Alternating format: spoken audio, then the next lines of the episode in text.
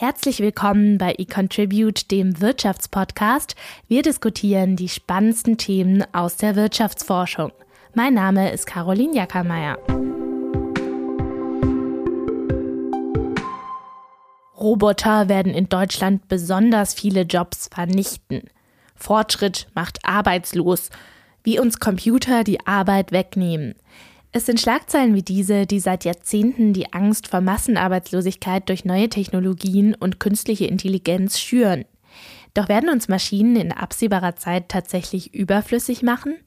Darüber spreche ich heute mit Terry Gregory. Er ist Arbeitsmarktökonom und leitete bis April diesen Jahres die Forschungsgruppe Digitale Transformation beim Institute of Labor Economics in Bonn, dem IZA.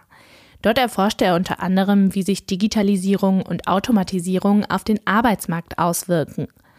Das Gespräch haben wir im März aufgezeichnet, die Ausstrahlung der Staffel aber aufgrund unseres Ukraine-Schwerpunkts unterbrochen. Mittlerweile ist Terry Data Scientist bei Rewe, bleibt aber mit dem IZA assoziiert. Die Forschungsergebnisse, über die wir sprechen, sind nach wie vor hochaktuell. Wir diskutieren darüber, ob Roboter und künstliche Intelligenz eher Arbeitsplätze bedrohen oder schaffen, ob die digitale Transformation Ungleichheit befördert und ob die Corona-Pandemie den technologischen Fortschritt tatsächlich beschleunigt hat. Hallo Terry, schön, dass du heute in unserem Podcast zu Gast bist. Wenn du jetzt nicht gerade in einem Podcast interviewt wirst, wie sieht dann so ein klassischer Forschungsalltag bei dir aus? Großteil meiner Arbeitszeit ist tatsächlich hinterm äh, Bildschirm. Äh, wir arbeiten ja viel mit Daten, das heißt also, Großteil meiner Arbeit besteht darin, eben Daten, vor allem Mikrodaten auszuwerten, ähm, ja, Grafiken zu erstellen, äh, Analysen durchzuführen und dann das Ganze natürlich auch zu Papier zu bringen, Artikel zu schreiben. Ähm, das ist ein Großteil der Arbeit und dann natürlich auch viel Kommunikation, also diese wissenschaftlichen Ergebnisse werden natürlich auf Konferenzen vorgestellt und eben auch viel Politikberatung. Das mache ich eben auch. Also die Digitalpolitik zum Beispiel in meinem Fall ein bisschen mit zu beeinflussen. Ähm, da gibt es auch einige Kommissionen, wie die Kommission für künstliche Intelligenz ähm, und solche Gremien. Da versuchen wir natürlich auch unsere ja, Forschungsergebnisse zu platzieren, zu diskutieren und hoffentlich ein bisschen dazu beizutragen, irgendwie dieses Thema differenzierter darzustellen. Künstliche Intelligenz ist ja so schon ein guter Stichpunkt. Äh, wenn man jetzt vielleicht in die Zukunft schaut oder überlegt, wie sieht dein Job in 30 Jahren aus, gibt es denn da womöglich dann gar keine Forschenden mehr, sondern selbstlernende Maschinen, die Daten erfassen und auslesen und verknüpfen und vielleicht dann robustere Forschungsergebnisse liefern können als der Mensch heutzutage? Also ich bin da etwas optimistischer, auch aufgrund meiner eigenen Forschung. Äh, ich denke nicht, dass das so weit kommen wird, dass der Mensch äh, komplett ersetzt wird. Also auch mein Beruf wird genauso existieren wie viele, viele andere Berufe auch. Ähm, was aber passieren wird, ist, dass, ähm, dass sich der Beruf auch ändern wird. Es wird noch mehr der Fall sein, dass neue Methoden entwickelt werden. Äh, Stichwort eben diese künstliche Intelligenz, also insbesondere maschinelles Lernen, so dass wir eben auch als Forscher angeraten sind, immer diese Methoden mitzulernen. Wir werden dann äh, neue Programme, neue Algorithmen anwenden, die eben noch besser äh, noch größere Datensätze verarbeiten können. Also da müssen wir eben mit diesem Trend mitgehen. Das wird auch unseren Job beeinflussen, aber der Kern der Tätigkeit, glaube ich, der bleibt, äh, bleibt bestehen, trotz des grundlegenden Wandels. Ob Roboter ja äh, oder künstliche Intelligenz äh, Fluch oder Segen für die menschliche Arbeitskraft sind, das gehört ja auch zu den größten ökonomischen Debatten unserer Zeit. Äh, bevor wir uns jetzt auch der Thematik nochmal detaillierter widmen wollen, vielleicht nochmal eine kurze Antwort zum Einstieg. Sind Roboter denn jetzt im Hinblick auf die Jobperspektiven unserer Gesellschaft nun Fluch oder Segen? Also ich glaube, die Frage kann man so beantworten, dass das ist eigentlich diese Ängste, die wir da erleben, auch in den Medien, die gab es schon immer. Ich nenne einmal ganz gern das Beispiel von diesem, von dem, von, von dem Spiegelcover. Also es gab irgendwie 2016 so ein Spiegelcover, wo es hieß, irgendwie jeder zweite Arbeitsplatz wird verloren gehen. Es hat große Debatten ausgelöst und äh, im Rahmen von Vorträgen ähm, habe ich mich dann auch mal versucht, so ein bisschen zu ja, einzulesen, wie war das denn eigentlich früher? Und äh, dann fand ich auch ganz schnell Ausgaben, zum Beispiel von 1978 oder eine noch ältere Ausgabe, die eigentlich ein sehr ähnliches Cover hatten, auch einen Roboterarm, der einen Arbeiter aus dem Stuhl hieft. Und die Botschaften waren auch ähnlich. Also, dass auch damals es hieß, dass irgendwie ein Großteil der Arbeit wegfallen wird. Und ähm, es war aber dann doch so, dass wenn man sich dann mal Zahlen anschaut, Länder, die viel investieren in, in Roboter, in andere Technologien, dass die eigentlich eher mehr Wachstum sehen. Und das ist auch, glaube ich, so ein bisschen die Antwort auf die Frage. Also ja, ähm, Ähm, es gibt schon diese, diese Bedrohungen, es gibt schon bestimmte Arbeitsplätze, die wegfallen, aber insgesamt sehen wir eigentlich nicht, dass in der Volkswirtschaft allgemein es zu weniger Arbeit kommt. Und ähm, aber es gibt natürlich schon auch, deswegen auch, es gibt auch nicht nur den, den Segen, es gibt schon auch den Fluch im Sinne von, dass es grundlegende Strukturveränderungen gibt. Äh, nicht jeder profitiert, äh, die Ungleichheit könnte steigen. Also es gibt schon große Herausforderungen, aber zumindestens was das Thema Ende der Arbeit angeht, kann man jeden beruhigen. So war es in der Vergangenheit jedenfalls nicht. Ja, wenn man jetzt diese Angstszenarien anschaut oder was eben zum Teil auch in Medien abgebildet wird, basiert das ja auch ähm, zum Großteil auf wissenschaftlichen Studien, die genau zu diesen Prognosen und Ergebnissen auch kommen. Also eine sehr bekannte Studie zur Frage dieses Automatisierungspotenzials stammt von Frank Osborne aus dem Jahr 2017. Die beiden stufen Berufe je nach Risiko ein, automatisiert zu werden und kommen dann zum Ergebnis eben äh, zu dem Spiegeltitel, den du gerade schon äh, auch beziffert hast, dass nahezu die Hälfte aller aller heutigen Jobs in den USA innerhalb der nächsten 10 bis 20 Jahre automatisierbar sind. Und es gibt ja auch weitere Studien, die ähnliche Einschätzungen für andere Länder bestätigt haben.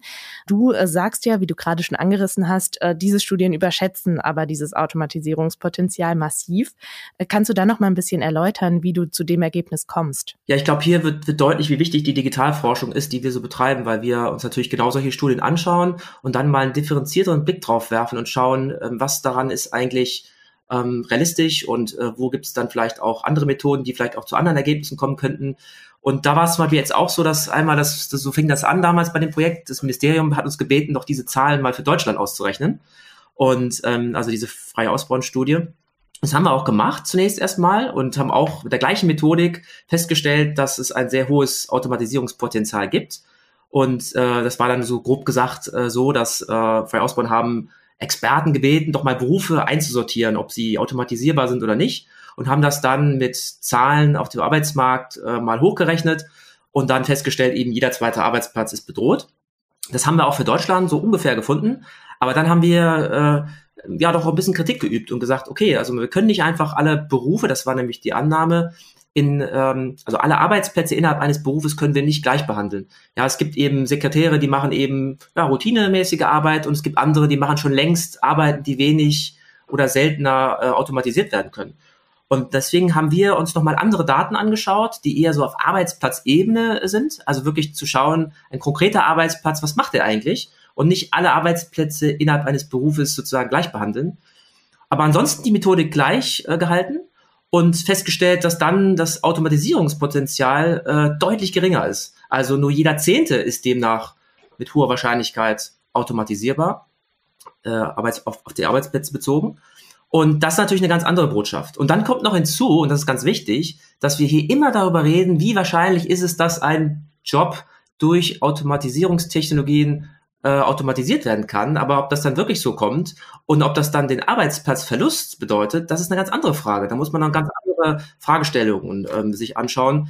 Ähm, vielleicht nur kurz, also nicht alles, was technisch möglich ist, wird automatisiert. Jobs passen sich an und es entstehen auch neue Arbeitsplätze. Das sind zum Beispiel drei Argumente, warum diese Automatisierungspotenziale nicht mit Beschäftigungseffekten gleichgesetzt werden können. Eben, also ja, das ist schon wichtig zu betonen, dass Automatisierungspotenzial eben nicht gleich Automatisierung heißen muss und dass ja dann auch so Sachen wie rein auch finanzielle Gründe, praktikable Gründe, ethische Bedenken können ja auch alles Argumente sein, die dann vielleicht doch dagegen sprechen, dass dieser Job am Ende tatsächlich automatisiert wird. Richtig, richtig, genau. Also diese Automatisierungspotenzialstudien, die zielen immer nur darauf ab, eben das Potenzial äh, an Tätigkeiten, das wegfallen könnte, zu, darauf zu fokussieren und beleuchten eigentlich nie ähm, sozusagen, was auch entsteht auf der anderen Seite. Das ist eine ganz andere Rechnung, die ist aber wichtig, ähm, um halt am Ende Aussagen zu machen, äh, wie sieht's denn auch mit unserer Beschäftigung dann in der Volkswirtschaft aus. Ihr habt euch ja auch in einer weiteren Studie schon mal konkret angeschaut, ob Maschinen denn in der Vergangenheit nun, äh, also konkret von 1999 bis 2010,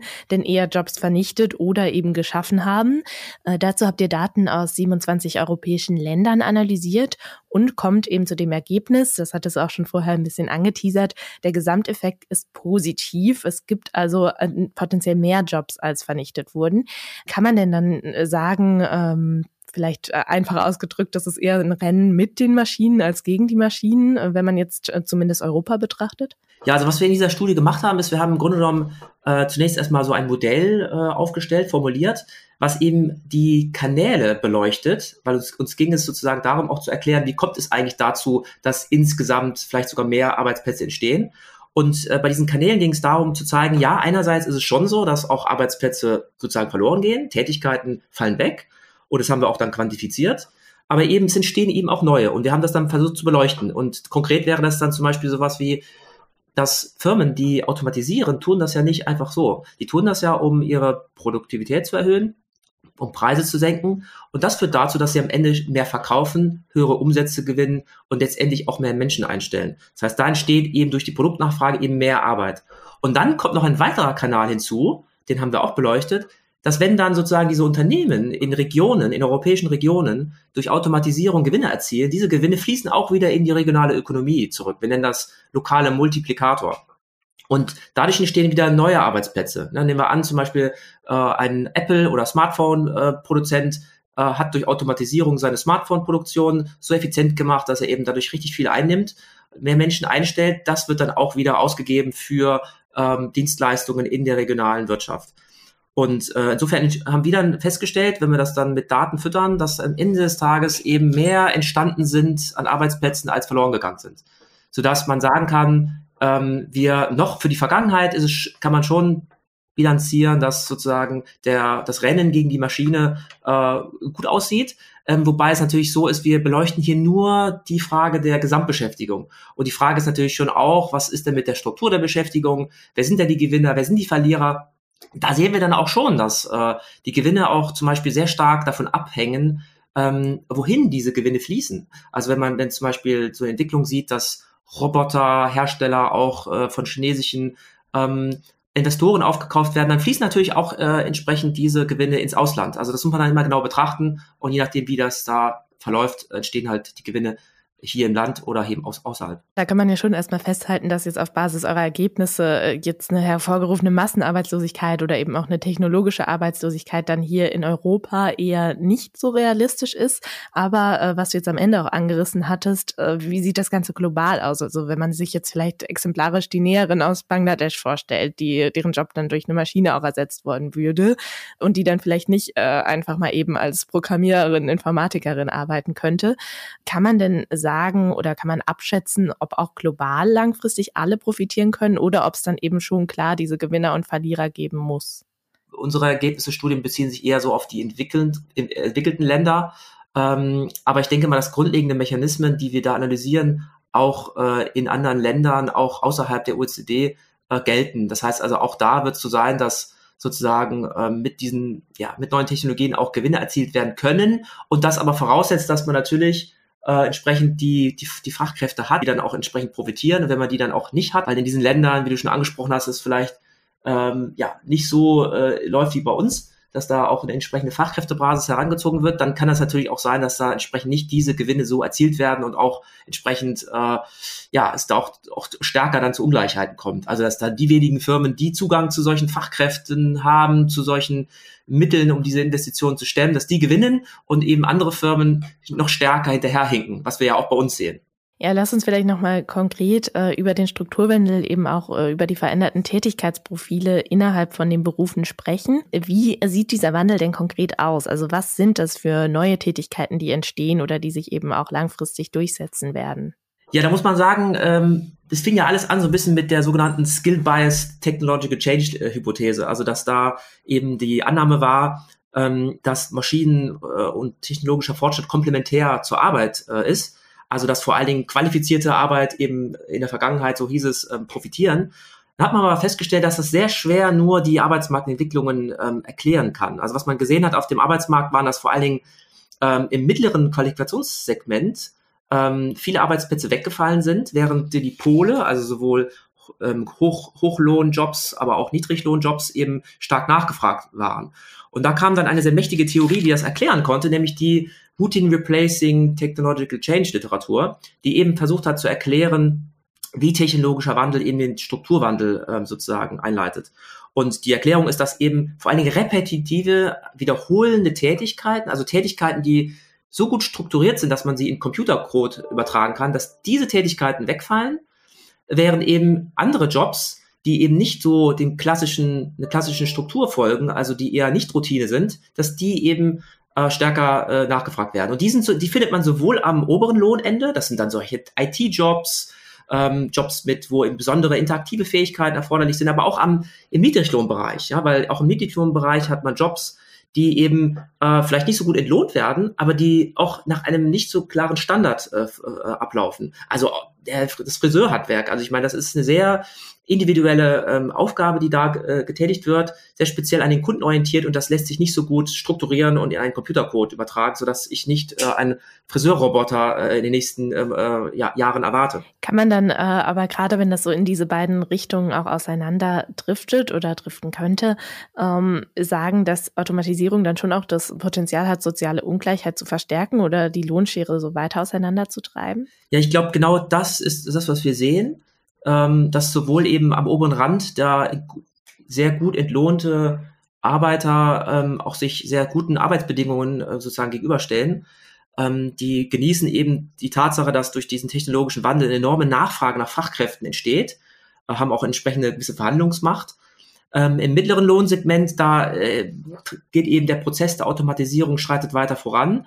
Äh, der Druck wächst äh, auf diese Mittelqualifizierten und am unteren Lohnrand, wo ja in der Vergangenheit eine sehr große Nachfrage da war, da kommen eigentlich die Löhne nicht so richtig hinterher.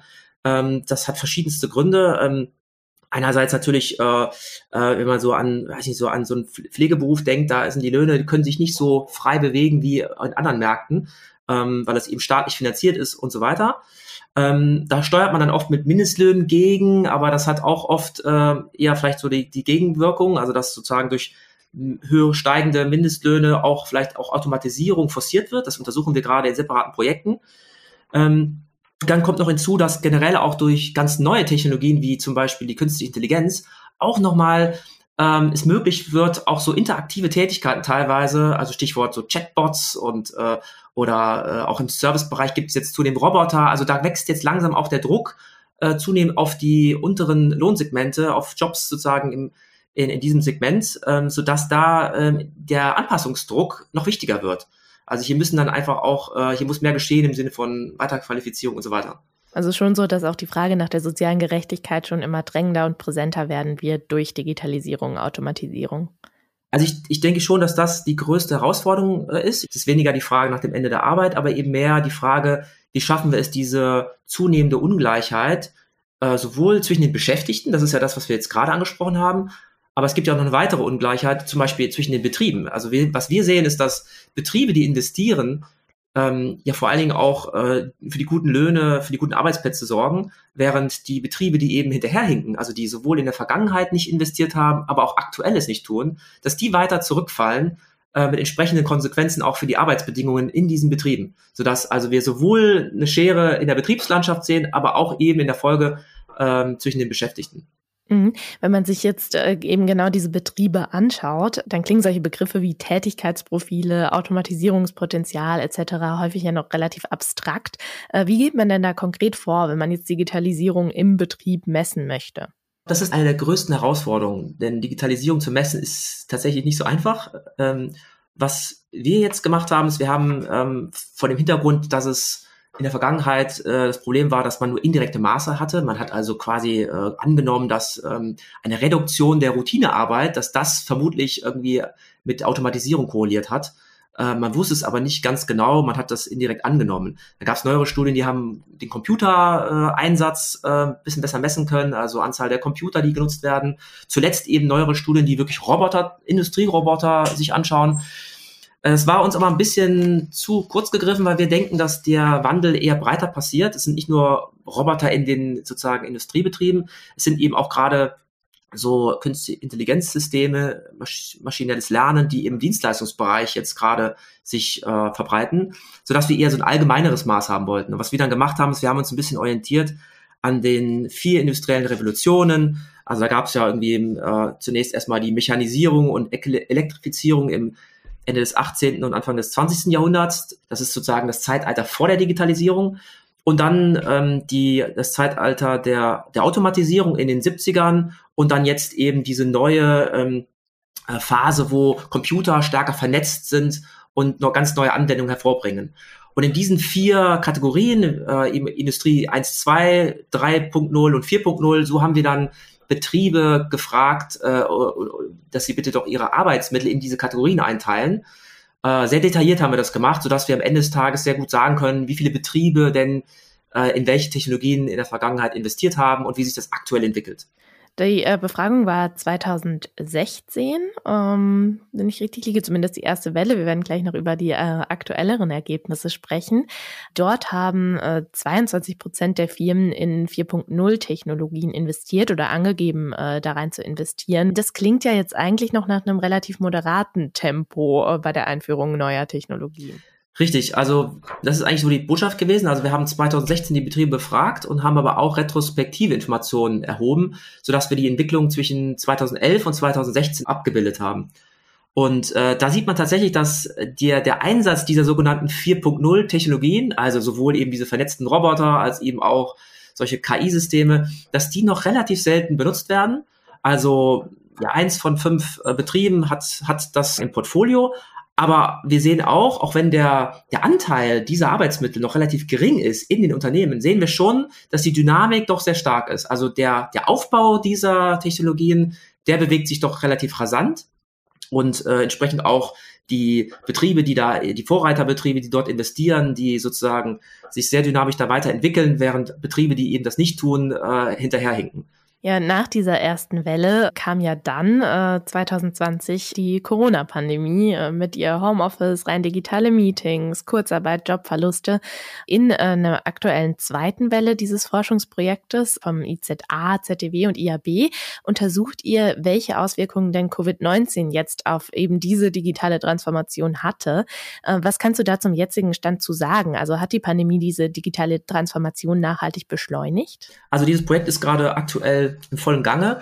Ähm, da gibt es doch noch nicht die Ergebnisse, weil die Befragung noch gerade im Feld ist. Aber was wir machen wollen, also ist, dass wir diese Befragung unter diesen 2000 Betrieben äh, sogar noch aufstocken und dann eben diese Betriebe zum zweiten Mal eben fragen, eine zweite Welle durchführen, sodass wir dann den Stand haben von 2016 und dann eben den Stand sozusagen mitten in der Corona-Krise oder nach der Corona-Krise. Und ähm, Ziel ist es eben dann zu verstehen, hat sich, wie in den Medien ja viel behauptet, die Digitalisierung durch Corona tatsächlich beschleunigt. Also das, das wissen wir ja gar nicht genau. Also äh, und sind auch dann weitere Fragen dann zu beantworten. Ist das eher ein temporärer Anstieg oder ist es tatsächlich ein langanhaltender äh, Anstieg? Und ist es zum Beispiel so, dass es ein Aufholprozess ist von Unternehmen, die noch nicht investiert haben, oder ist es so, dass eher äh, die Kluft weiter wächst? Ähm, und dann äh, der zweite oder das zweite Ziel ist dann zu verstehen, gegeben, es gibt so eine ich sag mal, pandemiebedingte ähm, Digitalisierungsschub, ähm, wie das dann auch auf die Betriebe und auf die Arbeitsmärkte wirkt. Und dann zum Schluss, also das dritte Ziel wäre dann zu schauen und, und zu verstehen, ob ähm, Betriebe, die vor der Corona-Krise investiert haben in diese digitalen Technologien, dass ob die vielleicht besser durch die Krise gekommen sind. Und dann können wir auch generell vielleicht allgemein lernen, ob äh, Technologieinvestitionen auch so ein bisschen Betriebe krisenresistenter machen. Wie kann man dann äh, im Rahmen der Studie sicherstellen, dass äh, eben wenn in Investitionen in moderne Technologien stattgefunden haben, dass das dann eben tatsächlich auch auf die Pandemie zurückzuführen ist und nicht auch so in diesem Zeitraum passiert wäre? Also was wir glücklicherweise gemacht haben, das war ein bisschen so ein Zufall, äh, ist eben diese Befragung, die wir jetzt zum zweiten Mal durchführen, ja vor der Pandemie ja schon gemacht haben, 2016. Und da haben wir ähm, glücklicherweise die Betriebe schon gefragt, was erwarten sie in den nächsten fünf Jahren? Das heißt, wir hatten schon eine sozusagen, ja, damals wusste man ja noch nicht, dass die Corona-Krise kommen würde und sozusagen kann man die, diese, diese Pläne geben uns Auskunft darüber, was sozusagen geplant gewesen wäre, wenn die Krise nicht gekommen wäre. Also diese kontrafaktische Situation ohne Krise haben wir dadurch abgebildet und können das dann vergleichen mit dem, was realisiert wurde. Ähm, sodass wir dann ein bisschen mehr lernen können über den äh, tatsächlich pandemiebedingten Digitalisierungsschub. Das ist so eine, eine Möglichkeit, die wir da haben aber wir haben auch generell äh, die Möglichkeit, überhaupt äh, Betriebe zu investieren, zu vergleichen mit denen, die nicht investieren und haben auch eine ganz große Batterie an, äh, ich sag mal, Informationen über die Betriebe. Äh, auch in der Befragung haben wir viele Informationen sozusagen erfragt, um wirklich isolieren zu können, weil das unser Beitrag eigentlich ist, ist unsere Stärke als Arbeitsmarktforscher wirklich zu versuchen, auf die Ursache-Wirkung zusammenzubringen, ähm, um dann hoffentlich zu lernen, was was getrieben hat. Das heißt aber nochmal äh, zusammengefasst, jetzt als Ausblick würdet ihr als Hypothese davon ausgehen, dass äh, die Pandemie die digitale Transformation tatsächlich vorangetrieben hat? Also davon, davon gehe ich aus und ich glaube auch gar nicht, dass das vielleicht der Mehrwert per se ist, sondern es sind eher so die Subfragen. Also wie genau ist das passiert? Ja, also eben, was ich gerade schon ein bisschen angesprochen habe, äh, es ist eher so ein, äh, so ein Phänomen, dass äh, Betriebe, die noch nicht investiert haben, aufgeholt haben. Ähm, ist dieser Effekt auch eben langanhaltend? Ähm, und ist es zum Beispiel auch so, dass äh, auch Beschäftigte, die noch bisher gar nicht äh, in Verbindung kamen mit diesen neuen Technologien, dass die jetzt auch zunehmend davon betroffen sind, sprich da auch äh, ähm, diese, diese Technologien nutzen, äh, solche Dinge. Ja, sind wir auf jeden Fall sehr gespannt, was die Ergebnisse zeigen werden. Ähm, vielleicht nochmal genereller auch auf äh, eure alten Studien oder im Hinblick auch auf eure alten Studien.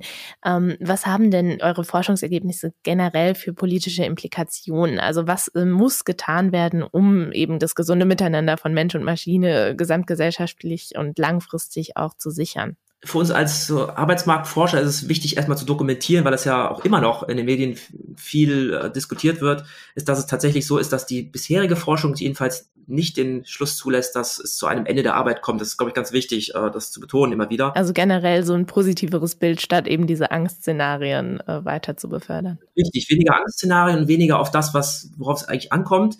Also ich hatte ja schon gesagt, dass unsere Forschung ja stark belegt, dass äh, es eher so ist, dass mehr Arbeitsplätze äh, entstanden sind. Und wichtig ist es da, das noch weiter ähm, zu, zu, zu konkretisieren, also sprich äh, auch wirklich genau zu verstehen, durch welche Kanäle entstehen eigentlich diese Arbeitsplätze. Das ist ja, dafür ist ein, ein zweiter Blick oft notwendig. Das sind meist so makroökonomische Phänomene, dass in der, in der zweiten Runde die Betriebe durch, dadurch profitieren, dass die Preise sinken und dadurch mehr erwirtschaftet wird. Das sieht man nicht auf den ersten Blick, wie das zustande kommt, aber das zu kommunizieren, das auch zu untersuchen, ähm, das halte ich für sehr wichtig, um halt auch zu verstehen, wie wir von den Digitalisierungsphänomenen eben profitieren können. Und natürlich auch, äh, hat mir auch gerade schon angesprochen, dass die, die Ungleichheit stark steigt. Also wie gesagt, ich glaube, ähm, dass das nicht alles positiv ist. Ne? Also ich glaube, das ist schon so, dass, dass auch eben diese Ungleichheitsthematik eben wichtig ist. Also es ist jetzt gar nicht unbedingt äh, nur Optimismus, sondern mehr, wir brauchen mehr Differenziertheit. Und äh, da das eben auch zu verstehen und auch Maßnahmen zu ergreifen, so dass man sagen kann als weiterer Punkt, dass ähm, ja ein altes Thema, aber die die Weiterbildung wird halt tatsächlich immer wichtiger. Ähm, und da geht es vor allen Dingen darum, zu verstehen, welche Tätigkeiten eben von Maschinen übernommen werden kann. In der Vergangenheit eben stark repetitive Tätigkeiten, wiederholende Tätigkeiten und Dinge, die Computer nicht so gut können, diese Nicht-Routine-Tätigkeiten, Interaktivität ähm, oder die Anwendung von IT, das sind Dinge, die wichtig werden und da müssen eben auch entsprechende äh, Ausbildungsgänge, ähm, Weiterbildungsmaßnahmen und auch Studiengänge ähm, äh, entsprechend angepasst werden, kontinuierlich an diese Veränderungen. Ja, das ist doch äh, ein schönes Schlusswort. Also äh, die digitale Transformation durchaus herausfordernd für unsere Gesellschaft, aber bietet eben auch einfach Chancen zur Weiterentwicklung und wir können durchaus optimistisch, wenn auch natürlich nicht ohne auszublenden, dass es eben auch soziale Gerechtigkeitsfragen ähm, aufwerfen wird und verstärken wird, äh, in die Zukunft blicken. Dann danke ich dir auf jeden Fall schon mal für deine Einschätzung und unser Gespräch. Danke. Das war der Wirtschaftspodcast des Exzellenzclusters eContribute der Universitäten Bonn und Köln, gefördert von der Deutschen Forschungsgemeinschaft. Im Cluster forschen unsere Mitglieder aus Politik, Rechts- und Wirtschaftswissenschaften sowie Psychologie und Soziologie. Wir wollen Märkte besser verstehen, um soziale, technologische und wirtschaftliche Herausforderungen der heutigen Zeit zu meistern. Danke fürs Zuhören.